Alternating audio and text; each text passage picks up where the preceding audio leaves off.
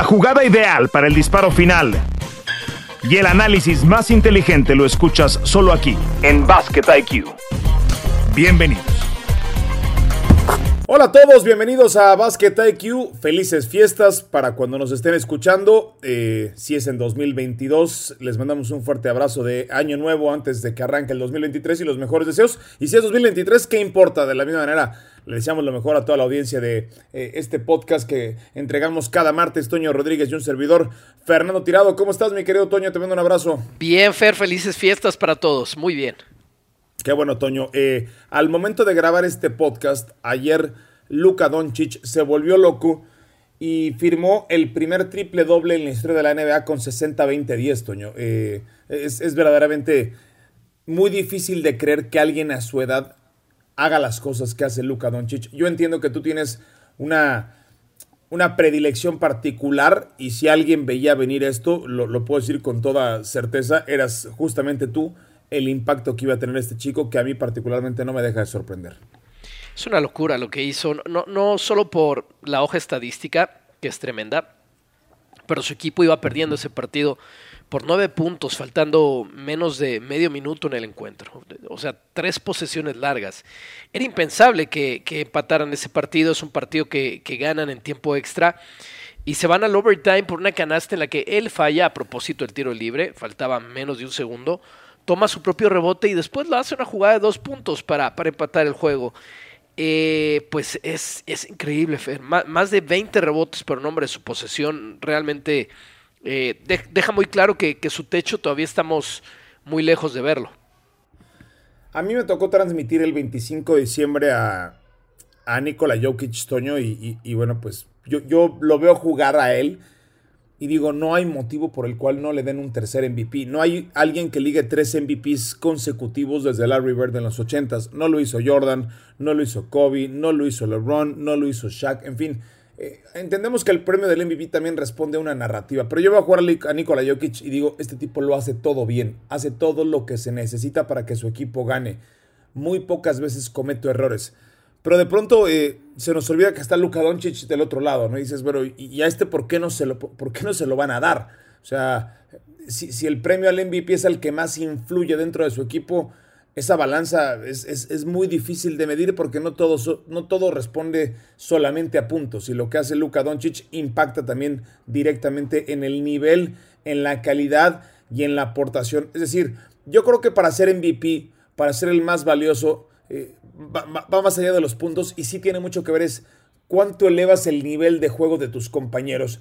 Y, me cuesta trabajo pensar que Yanis y Tatum eleven tanto el nivel de sus compañeros como lo hacen Nikola Jokic y Luka Doncic. Pero cuando hay que decantarse por uno de estos dos, ahí es donde todavía no, no, no siento que tengo una respuesta. Ahí es donde no sé cuál es la decisión eh, correcta entre estos dos, Toño.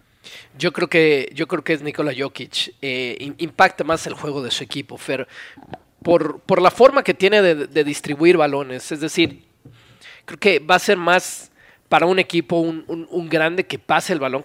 Los dos anotan muchísimo, pero un grande que pase bien el balón a un pequeño que rebote mucho. No sé si me explico, porque al final del día los rebotes son en muchos casos estadísticas de esfuerzo, ¿no? ¿Quién, quién lo quiere más? Eh, y no necesita ser el más alto en la cancha ni el más fuerte para, para ganar rebotes, simplemente el más aguerrido, el que se sabe posicionar mejor. Pero pasar el balón, como lo hace Nikola Jokic, desde, desde esa posición de centro en la que es como, como una torre de control, ¿no? Va, va distribuyendo todos los vuelos creo que eso es, es demasiado impactante. Y, y, eso es más juego para sus compañeros, porque por una cuestión natural, por su tamaño, puedes pasear más la cancha, permite que los penetradores vayan, saca al centro de, de, de la llave, él mismo puede tirar y en su posición de pasador le da el, el balón a los otros cuatro en, en, el lugar que sea de la cancha, aún sin ver, yo, no hay problema. Sí, y, y Doncic, Doncic necesita más bien a los tiradores para él estar atacando y atacando y atacando. Yo hoy veo el, el, el ranking de los eh, candidatos MVP en los momios, en los odds. Y hoy que estamos grabando esto, insisto, a, tres días del 2023, Tatum es el favorito con más 260 y responde directamente a que los Celtics son el mejor récord de la liga. Luego sigue Doncic con más 275, Giannis con más 350, Nikola Jokic con más 400, Kevin Durant con más 750 y Joel Embiid con más 900. Ya Morant en un distante más 25 a 1, es decir, más 2500 a 1. Eh, los votantes, Toño, eh, que, son quienes al final del día toman esta decisión, yo no sé qué tanto se van a dejar influenciar por esta narrativa creciente que vimos desde la temporada pasada de entregarle el premio a alguien de los Estados Unidos. O sea, porque también hay que, hay, que tomar eso como una, eh, como una variable más, ¿no? Dentro de toda esta ecuación, si es que por fin, después de, esta, de este periodo de, de dominancia de la legión extranjera en la NBA, se van a decantar por Jason Tatum, que, que honestamente es el único, insisto, que hoy les puede competir. Ahora, Kevin Durant y los Nets, al tiempo que estamos grabando este episodio y más adelante ahondaremos en eso, han ganado nueve juegos de forma consecutiva y los Grizzlies, que no los podemos descartar, pudieran terminar también como líderes en la conferencia del oeste. Es decir, yo no sé qué tanto tenga que ver eso en la votación, pero me parece que va a ser una variable a considerar y que hay muchos medios mainstream en los Estados Unidos que sí le sigue picando el hecho de que sea un extranjero quien esté ganando el MVP. Y si nos vamos al tema del standing, y, con Jokic los Nuggets son, son el equipo número uno de ese lado del país. Ahí también podemos encontrar una respuesta de por qué Jokic sí y por qué Doncic no, ¿no? Porque, porque Jokic está haciendo su equipo un, equipo realmente ganador. Yo no creo que, vaya por un tema de nacionalidad, Fer, eh, no a estas alturas. Esta narrativa ya existía la temporada pasada y no solamente se lo dieron a un extranjero, se lo dieron a un extranjero a un no estadounidense de manera consecutiva. Y yo me prometí a mí mismo que yo iba a parar con esa narrativa la temporada pasada hacia Jokic, merecidamente le volvían a dar el MVP. Así que tengo que defender que, no va a ser por eso, Fer. Si ya lo pudieron hacer la temporada pasada, yo creo que también los votantes pueden ir esta vez por un no norteamericano. Y yo creo que yo, si, hablamos de eso, ¿quién hace más cosas por su equipo para que su equipo sea mejor y más ganador? Creo que Jokic es, la respuesta. ¿Sí votas, hoy votas por Jokic, Toña? Sí, Si tú votaras, sí, votarías por Jokic. Sí, sí, sí, porque tiene, tiene los puntos. Los puntos de Doncic no los tiene nadie, ¿no? Ni los de Tatum. Sí, pero no es, los puntos de, Durant, de Tatum y de Doncic no los tiene nadie. Es una carrera entre ellos tres que no se llama el premio al más valioso, sino se llama al, líder anotador de la temporada y alguno de esos tres se lo va a llevar. Pero Jokic tiene élite, es top 5 en, en puntos en asistencias, en rebotes, en, inteligencia de juego, Fer. Es que no, no, no veo nadie. Por, ejemplo, hablando de su posición, Yanis. Yanis no, no, está ni cerca de pasar el balón como lo hace Jokic y, de distribuir el juego como lo hace él. Y por supuesto, tampoco de tirar el triple como lo hace él. ¿Cuántos de estos tres, y aquí nos metemos en otro tema bien interesante, que es el mejor internacional de la historia en la NBA? No estoy hablando del mejor jugador internacional de la historia. El mejor internacional en la NBA. Y, descartemos a Hakim Olajuwon, porque a mí me parece que, que Hakim, independientemente de, ser nigeriano, al haber representado a Estados Unidos, no sé si debe estar en la conversación, porque si no, yo sigo creyendo que Hakim al momento es el número uno. Eh, para mí es el número dos, pero insisto, saquemos a, a Hakim de este listado. Dirk entendiendo que es el número uno, Toño, y en mi libro el, número dos, y no sé si coincidas conmigo, sería Pau Gasol, compitiendo bien de cerca también con Steve Nash. Ahora tú me dirás tu listado. Eh, ¿cuál, ¿Cuántos de estos tres van a terminar por arriba de Novitsky cuando terminen sus carreras? Cuando todo esté escrito, ¿cuántos van a terminar por encima de Novitsky? Doncic, Janis y Jokic. Yo creo que los tres. Yo creo que los tres y, yo creo que ya. Para eso hay, que ser campeones de esta liga y ser múltiples MVP también, ¿no? E, es, a lo que voy. Yo, yo creo que los tres y yo creo que que Yanis ya, ya está. Yanis ya lo tiene. Yo creo que ya lo tiene, Fer, porque es MVP, MVP de finales, campeón de NBA. Y los números, el máximo, lo revisamos hace poco tú y yo, el máximo anotador de, su franquicia. Em, para, para Luca el reto es sencillo, sencillo relativamente sencillo. Bueno, sencillo, es, es, claro. El día que sea campeón con los Mavericks, ese día va a pasar la, leyenda de Dirk Nowitzki. Y yo no sé si lo vaya a poder lograr. Es decir, yo no sé si, si la ventana se vaya a cerrar con el fin de este contrato y decida aprobar suerte de campeonato en, otras partes. Si no, la leyenda de Nowitzki va a seguir siempre ahí en el sentido de que él no necesitó cambiarse, mudarse de, Dallas para, para ser campeón en una franquicia. Y al final para mí eso construye una, leyenda, Fer. O sea, ¿qué, jugador no necesitó salir de su mercado, sino su propia presencia hizo mejor ese mercado. Yanis es un gran ejemplo y ese equipo para, para alcanzar a, pelear por títulos. Y creo que es el gran reto para Doncic. Y Nikola Jokic, el tema es si Nikola Jokic va a ser, mira, es una buena pregunta, si va a ser campeón en esta liga, se me hace difícil que pase con los Nuggets. Pues este año yo no lo vería tan descabellado, Toño, que, fuese campeón de la NBA. O sea, si, si juegan al nivel a, full throttle, con Jamal Murray sano, con Michael Porter Jr. sano, ese equipo yo no veo por qué no pueda competir y ganar una serie de siete juegos a ninguno en la conferencia del oeste. O sea, eh, Jamal Murray, Toño, eh, eh, es, es, posiblemente sano, uno de los mejores cinco point guards en esta liga. A lo mejor me estoy aventurando, ¿no? Pero, pero en la combinación Jokic-Porter, Jokic, Green, este equipo es muy profundo. Bones Highland, eh, el mismo Christian Brown, este chico que viene de ser campeón en el colegial. Este equipo tiene muchos argumentos para hacerlo.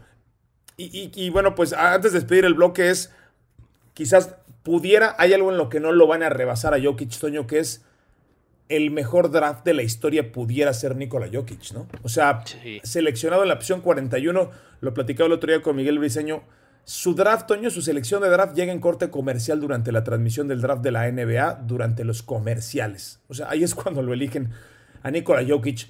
De, de, Doncic más o menos teníamos una idea, ¿no? Porque su pasado en el Real Madrid así, así lo avalaba. Por supuesto, eh, lo de Yanis también. Pero lo de, lo de Jokic pudiera ser el, el, mejor draft de la historia, el mejor draft pick de la historia, ¿no? Y, y él no cambió. Yanis se transformó en la NBA. Luca todavía no sabemos qué va, qué va a pasar con él, pero como dices, no era una sorpresa. Jokic siempre ha sido el mismo dentro de la cancha, afilando sus, armas y sus navajas, pero siempre ha sido el mismo. Es una locura, es una locura. A mí me, parece, y Aaron Gordon, que también es parte de este plantel, pues me encantaría verlos pelear por un campeonato. Y vamos a ver a los Clippers, que son como el tapado de este lado y ya están en cuarto lugar. Me, dijiste que para ti hoy Janis está por arriba de Novitsky, ¿verdad? Sí, Fer. Yo creo que quitando a Hakim, yo creo que Janis en mi lista ya es el número uno. Por arriba, de, por arriba de, los Para ti está arriba. Para ti hoy ya estaría arriba de, de, Hakim. No, arriba de Hakim no. Pero yo tampoco creo que a Hakim lo podemos considerar ya un extranjero de esta liga. Eh, y para mí el, el uno sí es Janis. Y y el 2 es una lista bien subjetiva, pero, pero Tony Parker también tiene muy buenos argumentos. En su momento fue MVP de finales para estar entre los primeros. Pero sabes que a Tony Parker ni siquiera lo pusieron en los mejores 75 de la lista de la NBA. 75. Entonces yo, yo creo que poniendo a Yanis en primer lugar, yo me sentiría bastante, bastante tranquilo. Sí, no, no, hay, no hay un pick incorrecto. Eso es una realidad y como dices es un, es un listado bien subjetivo. Porque eh, Novitsky lo hizo. Novitsky lo hizo pero ya ni lo hizo más joven y siendo más dominante. Lo de Novitsky, lo de Novitsky, Toño, para quienes lo vimos, es que hay, cosas que, tienen que pasar por la prueba del ojo. Y lo que yo vi con Novitsky, no sé si lo voy a ver de alguno de estos tres. O sea, yo no me voy a olvidar de esas finales. Yo no me voy a olvidar de aquel equipo de Dallas que le gana a un super favorito Miami Heat y básicamente echándose el equipo al hombro con un, con un Jason Kidd que ya iba de salida, con un equipo pues que no apuntaba a eso, ¿no? Con un Barea que, tuvo unas muy buenas finales, pero básicamente fue, fue de solista, fue de singlista lo de Irnovitsky, y yo no sé si hoy le montas un equipo enfrente así a, Luca y es capaz de ganarle, ¿no? Solo, eh, yo no sé si se lo montas a Jokic y es capaz de hacerlo, yo no sé si Yanis lo pueda hacer. Yanis gana unas finales en la que podemos cuestionar un par de cositas, ¿no? Con el tema de la salud por parte de, del equipo de Phoenix, eh, unas finales en las que además, no solamente en las finales, sino previo a esas finales, cuántos jugadores se lesionan para que sean los Suns los rivales de los Bucks, ¿no?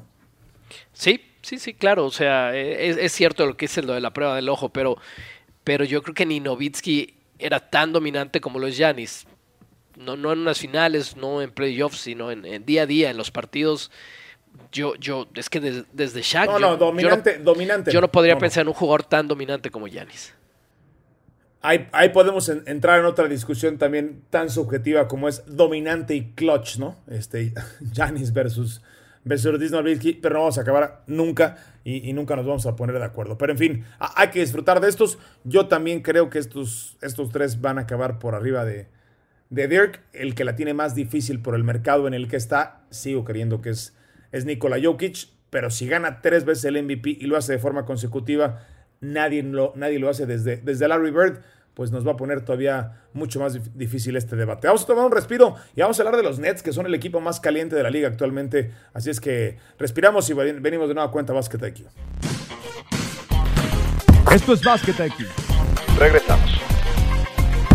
Gracias por estar con nosotros en Basket IQ. Le recordamos una nueva entrega cada martes a través de las plataformas en donde suela consumir sus podcasts. Eh, ya a punto de arrancar el 2023. Eh, y bueno, pues platiquemos del equipo que cerró más caliente el 2022 al momento de grabar este podcast. Está jugando el equipo de Brooklyn contra los Atlanta Hawks y llegaron a ese partido con nueve victorias de forma consecutiva. Ya han cambiado por completo la narrativa de un equipo que problemático, de, de personalidades problemáticas, que eso no creo que cambie, de mucho drama, creo que eso no cambia, que es muy difícil de coachar, creo que eso no cambia, pero que al final del día hace lo más importante que es ganar en el deporte profesional. Con una dupla que está jugando muy bien como Kyrie Irving, como Kevin Durant. Kevin Durant se vuelve a montar la conversación rumbo al MVP. ¿Qué diablo se pasó, Toño? Que desde la salida de Nash, mágicamente este equipo recuperó el camino. Yo creo que Kevin Durant está más contento, más a gusto, más cómodo. Y eso, eso permea para los demás. Y que Kyrie Irving está jugando, disponible en todos los partidos, local y visitante creo que se resumiría esas dos cosas. Porque cuando tienes jugadores ofensivos tan pero tan buenos, élite, lo mejor que ha habido en la historia o de lo mejor que ha habido en la historia de la liga, estos dos, el mundo se abre para todos los demás, ¿no? Constantemente van a venir dobles marcas en el perímetro, Durant, que además te puede jugar adentro sin, mayores problemas, van a venir dobles marcas y entonces vienen las oportunidades para Claxton, para O'Neill, para Joe Harris, eh, eh, para TJ Warren, para el que usted me quiera decir, Seth Curry, cuando ha tenido minutos y las lesiones lo han dejado en paz. Se, se van a abrir las oportunidades y lo normal es que los tripleros saquen ventaja de eso. Seth Curry es un gran ejemplo, Joe Harris es otro gran ejemplo. Y si las cosas son, digamos, regulares, regulares, me refiero, son partidos de 28 puntos para arriba para, para dos de los jugadores que están como titulares. Pues los demás con partidos de 12, 15 puntos, ya va a ser bien difícil que una ofensiva tenga, ofensiva, perdón, tenga más puntos que ellos. Eh, y luego suma que, que Ben Simmons está bajando rebotes, por no decir que está generando mucho ofensivamente, que no, pero está, está bajando los rebotes. Yo creo que es lo que estamos viendo, Fer, pero sí me parece que es un hilo delgado. ¿Alguno de estos tres tiene algún problema, alguna inconformidad eh, o se nos viene para abajo mentalmente y este equipo se desmorona? Sí, yo creo que debe ser uno de los equipos, si no el más difícil de coachar en la NBA, ¿no? Con estos egos y estas personalidades tan eh, frágiles, tan, eh, digamos que explosivas, casi, casi eh, rayándolo en, en en, un acto de pirotecnia, ¿no? A punto de, prender el fuego y todo eh, se llena de chispas. Kevin Durant está promediando 30 puntos, Kyrie Irving 26 puntos. Eh, y, los números de Ben Simmons que le pagan una millonada, 8.3 puntos. Eh, está en rebotes en 6.8, 6.2 asistencias. Pero si este equipo de alguna forma se enchufa, se conecta rumbo a la postemporada, con la veteranía y la mezcla de experiencia y de juventud, me escuché como Arjona, creo que serían muy pocos los que pudieran eh, competir con ellos. Y el, mismo Yuta Watanabe, Toño, que está teniendo una de las mejores temporadas de su vida, ¿no? O sea, este, chico se está volviendo en alguien muy confiable como tirador, uno de los mejores porcentajes de triples actualmente en la NBA. Eh, pero este, este, equipo es, como un, este, uno de esos potros que son incapaces de, imposibles de domesticar, ¿no? Pero si de alguna forma los logras medianamente poner en, en el carril, pues no hay quien le gane una carrera. Sí, eh, por lo menos en un sprint no, no hay quien, quien, les gane. Están solamente, mientras hablamos, a dos juegos y medio del primer lugar en la conferencia. Esos son dos juegos y medio de, los Celtics. Eh, si estuvieran del otro lado, estarían en el segundo lugar, estarían arriba de Pelicans y solamente por debajo de los Nuggets. Es decir, hoy pudieran ganar una final los Celtics. Sí, su, temporada si hoy, llamamos una serie a 4 de 7, le pueden ganar una serie. ahí, ahí tengo otros puntos de vista. Ahí tengo otros puntos de vista, pero al momento eh, están, están ahí, Fer. Su temporada es tan buena como que solamente están a dos y medio del mejor récord de toda la liga. ¿Cómo pondrías el momio, Toño? A ver, ¿cómo pondrías el momio Celtics yo, versus Nets yo, en este no, momento? Yo le pondría un, un, un, más 180 para los Nets y un menos, ok. menos 150 para los Celtics, más o menos, para que te des una idea. Eh, tienes que jugar defensa en los playoffs, si, si no, no vas a ser campeón de la liga. Y los Celtics son, son un trabuco defensivo. Por lo menos fueron la mejor defensa la temporada pasada. En esta van agarrando ritmo con el regreso de, de Williams III. Y tienes que jugar defensa para ser campeón. No hay otra forma de ser campeón en series en la NBA. No es una serie, no son dos series, no son tres, son cuatro series las que tienes que ganar para, para llevártelo todo en, en una temporada. Y ahí los Celtics, los Bucks tienen ventaja sobre los Nets. Entonces yo sí creo que pueden avanzar a semifinales, quizás a final de conferencia, pero, pero con la defensa que juegan en Boston, yo no le daría tanta oportunidad a los Nets porque te, van aprendiendo a jugar, te van aprendiendo a, a- negarte tus mejores armas. A lo mejor Kevin Durant viene con juegos de 40 puntos, pero si los, los tripleros Watanabe, Joe Harris, Seth Curry no están encestando porque están bien marcados en el perímetro, los Nets no, no van a llegar muy lejos. Sí, e- en defensa tienen muchas eh, fragilidades. Estos, esos Nets de Brooklyn es una realidad eh, y es un equipo más profundo el de Boston. Pero en, en potencial de estrellas uno a uno, Kevin Durant y Kyrie Irving en una serie contra Jalen Brown y Jason Tatum, pues creo, y con la experiencia de ambos haber sido campeón en la NBA, me parece que tienen un edge. Todavía siguen teniendo Sí, una claro, ventaja. Claro. Evidentemente no, no es la juventud y sabemos que estos, eh, estos playoffs los ganan las estrellas. Falta mucho para No, que es eso que mira, sí. y, y- y vamos a compararlos uno con uno, ¿no? Quitando como, como el factor de quién es más joven y quién es más veterano. Tatum te- difícilmente va a ser en algún momento de su carrera el jugador que ha sido Kevin Durant. O sea, Kevin Durant es, uno de los mejores ofensivos que ha tenido la liga en toda la historia. O sea, Kevin Durant se mide con muy, muy pocos en, en cuanto a su capacidad de tirar por encima de cualquier defensivo. O sea, no sé qué piensas tú, pero yo no creo que, que, que hay argumentos hoy por hoy para decir que Tatum va a ser tan bueno como lo ha sido Kevin Durant en su carrera. Y creo que lo mismo pasa con Jalen Brown, Jalen Brown perdón, y, y Kyrie Irving. Jalen Brown es muy bueno, es muy disciplinado, es muy atlético, pero en cuanto a talento ofensivo, no, no creo que sea el jugador que es Kyrie. No, no, no, no. Kyrie, en la historia también de handle, de ball handling, en la historia de la NBA, tiene que estar en un top 5, ¿no? O en un top fácil. 3, ¿me apuras? Sí, Este, sí, sí, hace el corte al top 3, ¿no? Este, Sí, sí, sí. es- Jugadores a quienes defender en el 1 a 1. Es más, si haces una encuesta en la NBA, yo creo que Kyrie Irving está bien arriba, ¿no? Por la manera en la que es capaz de manejar la pelota, es básicamente indefendible. Oye, Toño, y antes de despedirnos y así de, refilón, porque se nos agota el tiempo, es eh, esa declaración de John Morant previo al juego de Navidad eh, contra los, los Warriors, en donde dijo que no le importaba ningún equipo de la conferencia del oeste y básicamente que el único equipo que le quitaba el sueño, que le preocupaba, eran los Celtics de Boston. Después hay un- una serie de dimes y diretes con los Warriors. Se está, se está gestando ahí una, una rivalidad, una... eh, así tipo Bulls Pistons de los noventas o, o- me estoy quedando atrapado en el momento porque pues hay que recordar que los eliminaron la- la postemporada pasada los Grizzlies, los Warriors. Ojalá, mi respuesta es ojalá, Fer. Eh, yo creo que Memphis con Jamorant como protagonista está tomando un, un aire de, de antihéroe en la NBA, como, como estos que, que son muy buenos, que, que van a salvar a su franquicia, pero que los demás ven, yo no sé, como, como sin darles el crédito que se merecen, ¿no? Ok, puedes a ver, volar. dame, dame un alike, dame un alike, un comparativo. Un Eh, ver, ¿quién sería sí. en antaño, Toño? ¿Un, un Isaiah Thomas? Ah, pu- puede ser, puede- si- sin ser un chico rudo, pero puede ser, Fer. Puede ser en el sentido que van contracorriente, o sea, como que los Sí, demás sí. equipos hasta les cae un poco mal por la forma que, que- que tiene de dominar, por, por lo fresco que es, por lo burlón que es, eh, pero yo creo que tiene mucha Brooks es calidad. villano, ¿eh? Brooks, es, eh, villano, Dylan. Brooks es directamente, eh, y Desmond Bain hasta en el apellido lo tiene, lo de villano. Sí, sí. Eh, entonces, yo, no- porque no, no solamente son los Warriors, Fer, sino antes también con los Nuggets, hace, hace dos temporadas se habían dado un tirazo también en los playoffs. Entonces, yo creo que, que, a ver, y va a ser cuestión de tiempo para que estos choquen contra los Pelicans. Y si se da un choque de esos épicos en playoffs, de, de serie de siete juegos contra los Pelicans, ahí sí se van a agarrar del chongo. Porque esta sí pintaría para ser de, de una década, ¿eh? Por la juventud de los dos planteles. Entonces yo creo que, que no es tanto Warriors Grizzlies, sino creo que Grizzlies ya se ha ganado esa fama, no, no de ser malos, pero sí de alguna forma ser irreverentes, ándale, ser los irreverentes de la conferencia. Su líder es irreverente, Jokic no lo es, Zion no lo es, Steph Curry, por Dios, no lo va a hacer, Devin Booker no lo va a hacer nunca en su vida, ni Luka Doncic. ¿Quién es el héroe irreverente de este lado? Son los Grizzlies, es Memphis.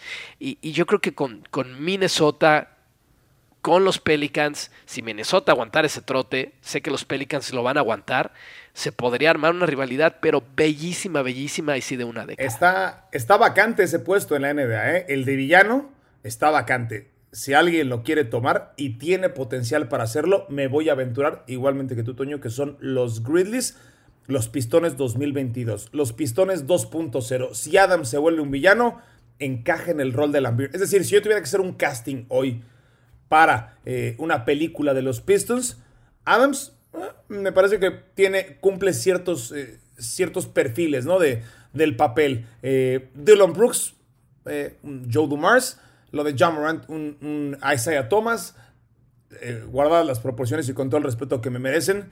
Falta quien quiera ser el, Dennis Rodman en esa película, porque creo que Jaren Jackson no, todavía no tiene los argumentos como para hacerlo. Pero hay, hay posibilidades, ¿no? Si, si los mandamos a la academia de actuación, hay posibilidades de que los, de que los encajemos en el papel.